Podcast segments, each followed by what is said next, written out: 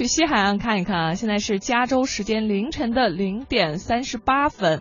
这个视频分享网站 YouTube 呢，最近是统计出了二零一五年收看次数最多的十支广告，排名第一的呢是来自手机游戏《部落冲突》，获得了八千二百万次收看。它在国内啊，这个广告是这样的，我们来听一下。高玲玲，这麻烦签收一下。啊！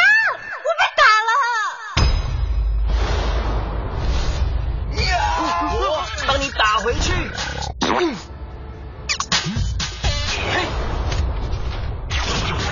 我帮你复仇。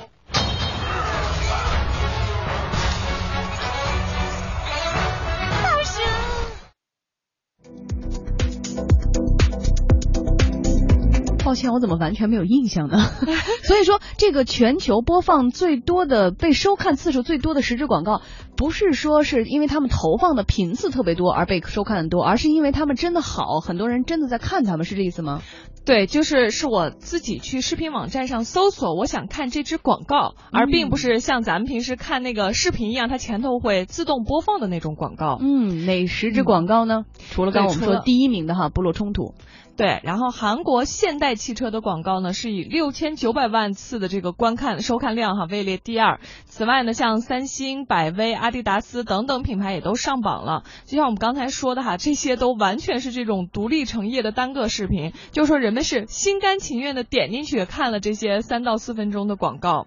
然后比如说像以今年最受欢迎的几支视频广告为例啊，美国一个品牌 Always，然后它这个广告呢名字叫像一个女孩一样，宣扬的呢就是消除性别的偏见。嗯还有百威呢有一个广告叫走失的狗，就庆祝的是友情。然后这个多芬呢叫诉说美丽，它是在抵制这种互联网语的语言冷暴力。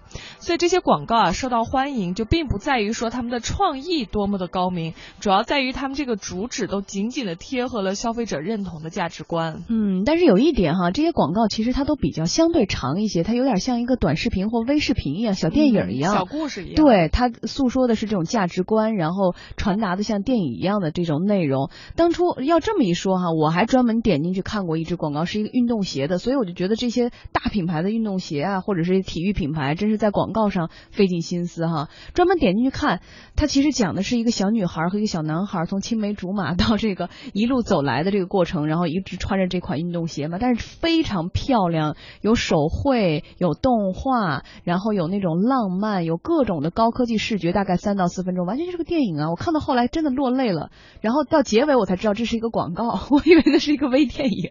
哎，对你一说这种运动鞋的广告，让我想起来，就我也看过一个这种运动品牌的广告，嗯然后当时看完以后都是那种热血沸腾、激动不已，立刻奔向 You can 身房 do。it，呃哦，然后就坚持了一次是吗？